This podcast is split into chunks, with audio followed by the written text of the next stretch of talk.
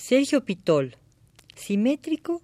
¿en relación a qué? Notas sobre el libro Asimetría de Sergio Pitol, publicado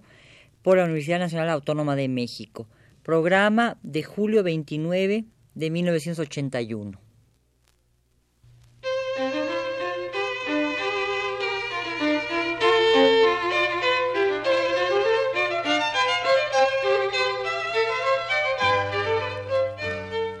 Divergencias.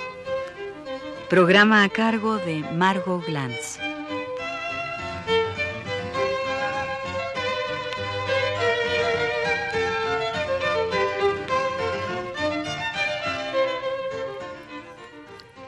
Quizá no haya mejor palabra para detener en una textualidad toda una vida, que aún se vive, que la palabra que le da título a esta compilación de cuentos de Sergio Pitol, asimetría. Y no hay mejor palabra porque a la cronológica sucesión de ciertas fechas, a su enracimamiento o a su separación, a su paso por una historicidad nacional y personal, a su capacidad de desplazarse geográficamente, se añade una evasión que alcanza tanto al relato como al personaje mismo que designa la autobiografía. Evasión que es a la vez ignorancia y conocimiento, mirada inteligente y mirada de estupor, reflexión y trastocamiento, sin razón y lógica, o más aún, la evasión se inscribe en un transcurso concreto que puede ocurrir dentro de un tren rumbo a algún sitio desconocido o conocido, y es por eso, o puede ser, una evasión física, la que pone distancia entre los cuerpos y el conocimiento de alguna realidad entrevista y apartada como algo ominoso, pero es también una evasión hacia adentro, hacia una carne que no quiere saber nada de esa misma realidad. Asimetría en la constatación de que existe un desencuentro entre la realidad exterior que reflejan los ojos, esos espejos del alma, y la otra realidad, no precisamente la fantástica, sino la que se encaja en una zona que colinda con la necesidad de desentrañar el misterio, dice Pitol, misterios siempre desentrañables en suma, pero desentrañables en su escueta problemática que nunca cala en la verdadera y escurridiza zona que produjo y sigue produciendo esa huidiza sensación de atropello.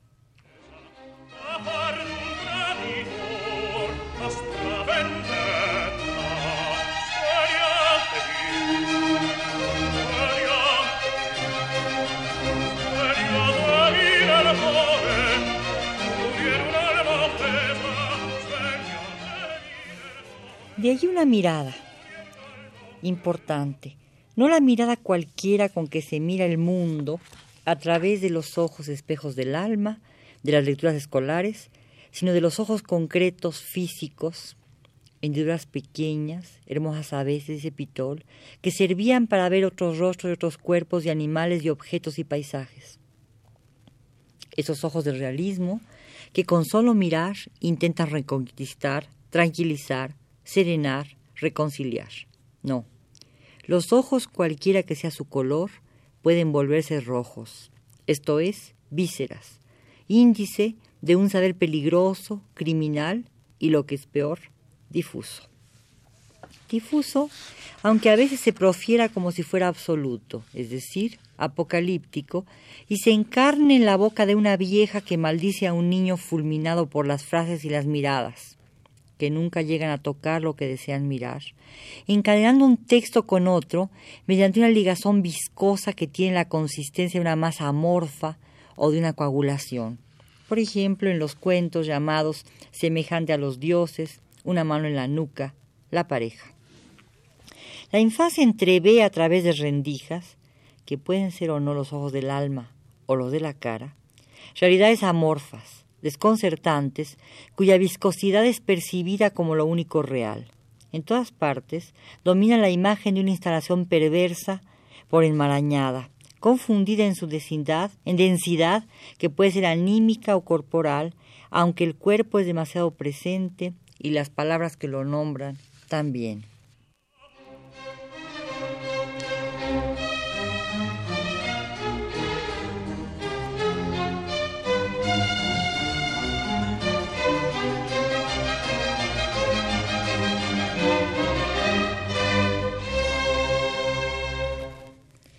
¿Cómo captar el verdadero fondo de las cosas?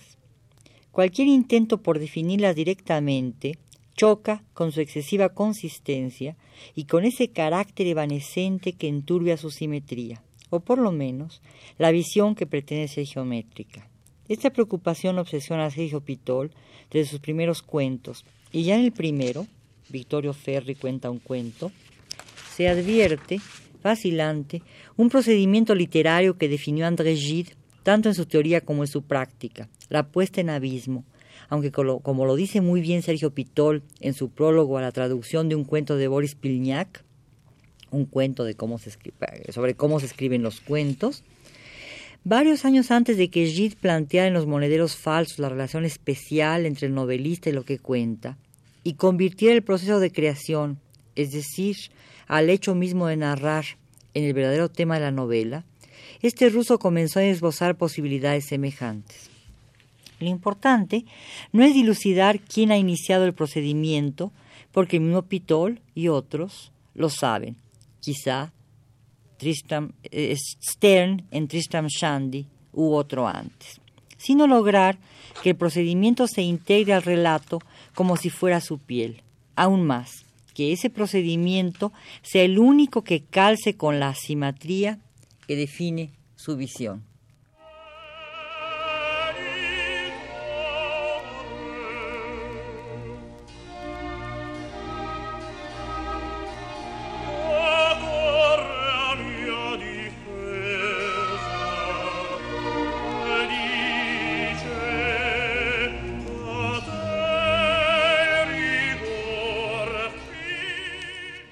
Esta puesta en abismo es un procedimiento especular y heráldico, porque la palabra abismo quiere decir el corazón del escudo, y en los cuentos de Pitol, el verdadero corazón es ese centro replegado que se va persiguiendo con las palabras, que constituye una masa perversa y sin salida, esa masa que Pitol intenta capturar así, por ejemplo. Sorprendida, la celadora llegó a considerar la posibilidad de que dentro de aquella carne blancuzca hubiese surgido al fin un impulso que desde hacía tres años tanteaba sorda e infructuosamente por emerger a la luz. Este texto está sacado del cuento semejante a los dioses. Y lo único que se consigue es retomar con las palabras que han sido atravesadas y contaminadas la sensación de viscosidad. ¿Cómo encontrarse? El abismo, esto es, el corazón del escudo en heráldica refleja una visión miniaturizada de aquel que intenta acercarse al meollo de la cuestión. Y de lo que se parte es del sentimiento despavorido, alucinante, terrorífico, que experimenta un niño ante la muerte y o el incesto, o el de un adolescente ante una patria doble, aquella en la que se nació y la otra, esa de la que hablan los padres, y una sexualidad en ocasiones vista como ambigua en la pareja, en el encuentro nupcial, y a la que se llega, y a lo que se llega es a trabajar una traducción, otra réplica miniaturizada de sí mismo, un acercamiento desde la distancia, trabajo constante que va de la simple traducción, maravilloso contacto con otros abismos y por tanto con otros procedimientos, quizá el de Pilniak, el de el de, Chekhov, el de Conrad, hasta el de la lucha consigo mismo y con el lenguaje. Pero como en heráldica, ese trabajo constante, ese contacto maravilloso con otros abismos, nunca es total, porque en heráldica los abismos nunca se tocan.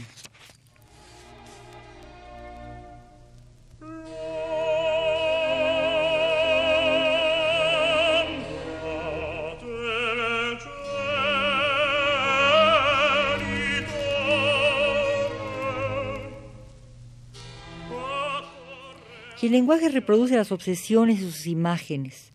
y los ojos se desarticulan de tanto ver reflejos, la fotografía. Esa fotografía que señala la presencia del obedado en la casa del abuelo, cuento,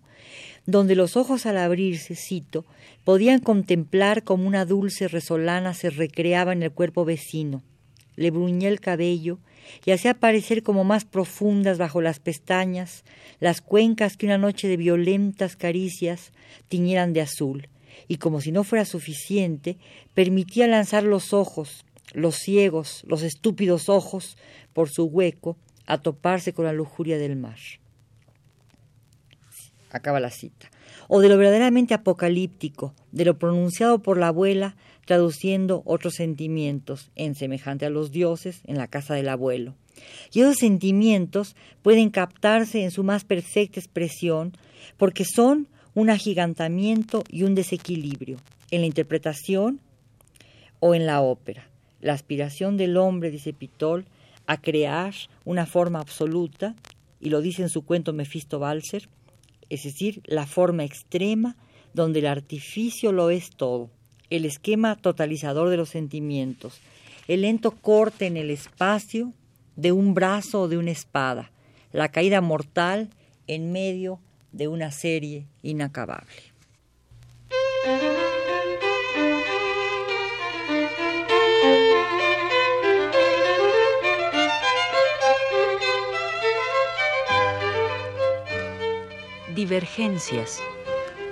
Programa a cargo de Margot Glantz.